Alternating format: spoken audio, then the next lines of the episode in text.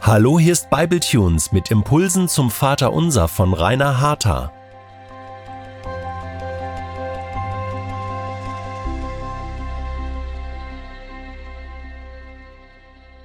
Herzlich willkommen zu Teil 2 unserer Lehrserie zum Vater Unser. Wenn es so etwas wie ein Modellgebet im Neuen Testament gibt, ist das mit Sicherheit das Vater Unser. In der Einführung zu dieser Serie habe ich die Frage nach dem Woher beantwortet.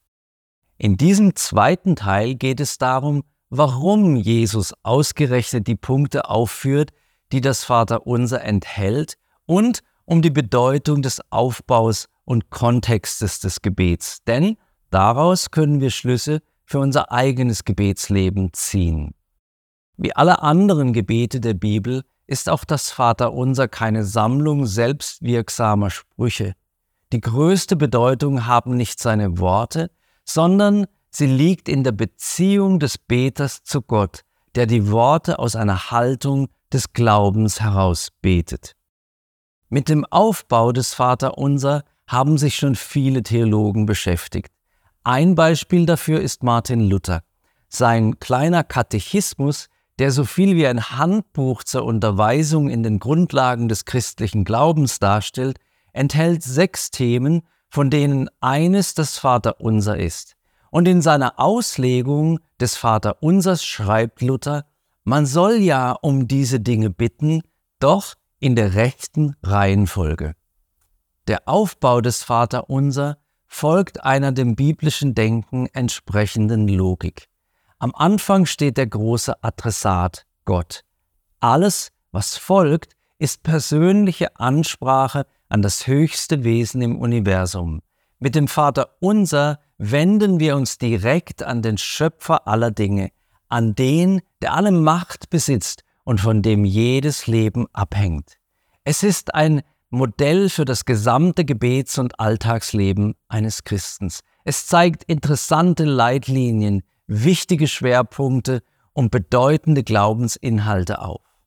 Schon alleine aus diesem Grund ist es ein unangenehmer Gedanke, wenn wir uns vorstellen, dass wir diesen Gott ansprechen, aber mit den Gedanken und unserem Herzen vielleicht ganz woanders sind.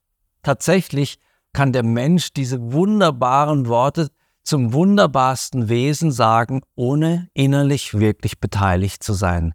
Deshalb ist es eine Hilfe, vor dem Beten des Vaterunser kurz innezuhalten, um sich zu vergegenwärtigen, zu wem man gleich sprechen möchte. Die ersten Worte des Vaterunser sind laut Martin Luther ein Locken Gottes. Gott, schreibt er, will uns damit locken, dass wir glauben sollen, er sei unser rechter Vater und wir seine rechten Kinder, damit wir getrost und mit aller Zuversicht ihn bitten sollen, wie die lieben Kinder, ihren lieben Vater. Bevor wir also irgendetwas erbeten, weist uns das Gebet selbst auf den Kern des christlichen Glaubens hin. Wir dürfen eine persönliche Beziehung zu Gott haben. Die gesamte Bibel ist durchzogen von diesem Kern. Es geht Gott im Blick auf den Menschen in erster Linie um Beziehung und nicht um irgendeine Form von Leistung. Selbst nach dem Sündenfall von Adam und Eva, der die gesamte Menschheitsgeschichte verändern sollte, waren Gottes Worte nicht strafend, sondern beziehungsorientiert. Seine ersten Worte lauteten, Wo bist du? Mit dem Vater unser greift Jesus diesen Kernwert der Beziehung ebenfalls auf und vermittelt, dass die Grundlage für das Beten eine lebendige und intime Beziehung zu Gott ist, der sich uns als Vater offenbaren möchte. Nachdem sich das Herz des Beters auf den Adressaten ausgerichtet hat, folgen noch immer keine persönlichen Anliegen. Zunächst geht es im Vater unser um die größeren Zusammenhänge des Reiches Gottes und um Gott selbst. Drei auf Gott bezogene Du-Bitten stehen am Anfang. Zu Beginn für diese Dinge zu beten, hebt unseren Blick über unsere eigenen kleinen Welten hinaus und richtet ihn auf die Größe Gottes. Die drei Du-Bitten lauten erstens, geheiligt werde dein Name, zweitens, dein Reich komme. Drittens, dein Wille geschehe, wie im Himmel, so auf Erden. Erst danach folgen die drei sogenannten Wir-Bitten, in denen es um grundlegende menschliche Bedürfnisse geht. Dabei ist es bemerkenswert, welche Anliegen uns Jesus lehrt zu beten und welche nicht. Aus den Empfohlenen lässt sich ablesen, was wirklich wichtig für unser Leben ist. Erstens, unser tägliches Brot gib uns heute. Zweitens, und vergib uns unsere Schuld, wie auch wir vergeben unseren Schuldigern. Drittens, und führe uns nicht in Versuchung, sondern erlöse uns vom Bösen. Auch diese Bitten werden wir in den kommenden Folgen genauer betrachten. An dieser Stelle möchte ich aber bereits eine kleine Zusammenfassung geben. Ein Mensch, der ein glückliches und friedvolles Leben führt, benötigt dazu nicht viel Besitz, unser tägliches Brot. Status oder Einfluss, obwohl uns insbesondere die bunte Medienwelt noch immer vorgaukelt, dass zu haben auch bedeutet zu sein. Jesus vermittelt, dass die tägliche Versorgung genügt. Im Buch der Sprüche Kapitel 30 in den Versen 8 bis 9 findet sich eine Aussage, die das bestätigt. Dort heißt es, Armut und Reichtum gib mir nicht. Lass mich das Brot, das ich brauche, genießen, damit ich nicht satt geworden leugne und sage, wer ist denn der Herr? Und damit ich nicht arm geworden stehle und mich vergreife an dem Namen meines Gottes. Zweitens geht es um Vergebung. Heute weiß man, dass Unvergebenheit ein krankmachender Faktor ist, sowohl für die Psyche als auch für den Körper. In einer Studie, die im Journal of Health Psychology vorgestellt wurde, analysierten Forscher die geistige und körperliche Gesundheit von jungen Erwachsenen. Lauren Toussaint, außerordentlicher Professor für Psychologie am Luther College in Iowa, hat diese Studie verfasst. Als er über den Zusammenhang von Stress und psychischen Erkrankungen sprach, sagte er kürzlich in einem Interview mit dem Time Magazine etwa Folgendes. Wenn Sie nicht vergeben, spüren Sie die harten Auswirkungen von entsprechendem Stress in ungemilderter Weise. Sie haben dann keinen Puffer dagegen.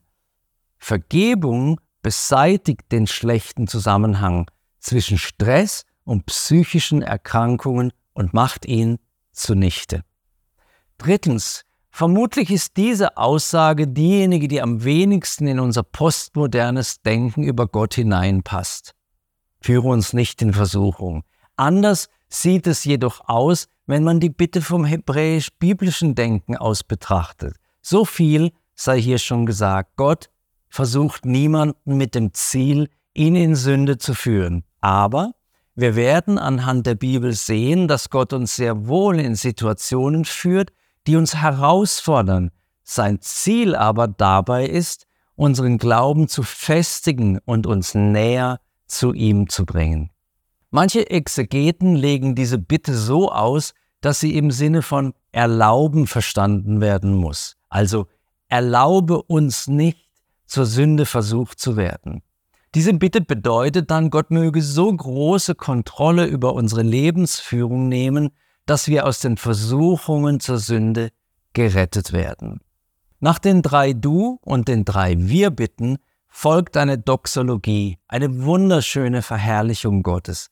Sie richtet den Blick des Beters wieder auf Gott selbst, auf seine Größe, auf seine Macht und seine ewige Herrschaft. Ja, es gibt genügend Gründe, um zu beten. Aber alles Gebet ruht auf der Tatsache, dass das Reich noch immer Gott gehört, dass er also noch immer König ist und sein Reich auch einmal das gesamte Erdenreich umfassen wird. Alles Gebet wurzelt in der Gewissheit, dass die Kraft in Gott liegt und es keinen Gegner gibt, der es mit ihm aufnehmen könnte. Und alles Gebet hat das Ziel der Verherrlichung Gottes, denn ihm gehört auf ewig die Herrlichkeit. Niemand ist so vollkommen und so schön wie er. Zuletzt möchte ich noch auf den Kontext eingehen, in dem die Begebenheit stattfindet, dass Jesus seinen Jüngern das Vaterunser lehrte. Wenn wir biblische Aussagen auslegen und verstehen wollen, ist es immer bedeutsam, auf den Kontext zu achten. Es ist nicht hilfreich und es ist auch nicht seriös, wenn man einzelne Bibelstellen aus dem historischen Kontext reißt und in einen selbstgemachten neuen Kontext stellt. In Matthäus 6 gehört das Vaterunser, wie gesagt, zur Bergpredigt. Bevor Jesus damals auf das Gebet zu sprechen kommt, lehrt er die Zuhörer einige Dinge über das Beten im Allgemeinen. Zusammengefasst sagt er, dass wir unser Beten nicht in der Öffentlichkeit als Akt der zur Schaustellung unserer Frömmigkeit missbrauchen sollen. Gebet ist Kommunikation mit Gott und kein Zeugnis geben. Er sagt auch deutlich, dass es beim Beten nicht um viele Worte geht. Ihr sollt, sagt Jesus, nicht plappern wie die Heiden. Und aus den folgenden seiner Worte kann man herauslesen, dass das Vaterunser dass er seine Zuhörer im Anschluss lehrt, nicht in erster Linie ein Gebet ist, das wir in Gemeinschaft rezitieren, sondern ein Leitfaden für das Gespräch in der Zweisamkeit mit Gott. Ich zitiere, Wenn du aber betest, so geh in deine Kammer, und wenn du deine Tür geschlossen hast, bete zu deinem Vater, der im Verborgenen ist, und dein Vater, der im Verborgenen sieht, wird dir vergelten. Matthäus 6, Vers 7. Im Lukasevangelium ist das Vaterunser in einen anderen Kontext gestellt. Jesus beendete gerade eine Zeit des Gebets, für die er sich zurückgezogen hatte. Lukas 11, Vers 1. Und es geschah, als er an einen Ort war und betete, da sprach, als er aufhörte, einer seiner Jünger zu ihm, Herr, lehre uns beten, wie auch Johannes seine Jünger lehrte. Wie wir wissen, tat Jesus das dann auch genauso und sprach anschließend noch über die Zuversicht, mit der wir beten dürfen. Sinngemäß sagte er, ihr dürft immer zu Gott kommen und ihr dürft ihn immer bitten, ihr nervt ihn damit nicht. Es gibt erstens keine ungelegene Zeit für Gott und zweitens könnt ihr sicher sein, dass er sich finden lässt und dass jeder Bittende auch ein Empfangender ist. Der Aufbau und der Kontext des Vaterunser geben uns bedeutsame Hinweise darauf, wie unser Gebetsleben aussehen darf und soll. Beides hilft uns dabei, biblisch zu beten und die wichtigen Dinge von den weniger wichtigen zu unterscheiden.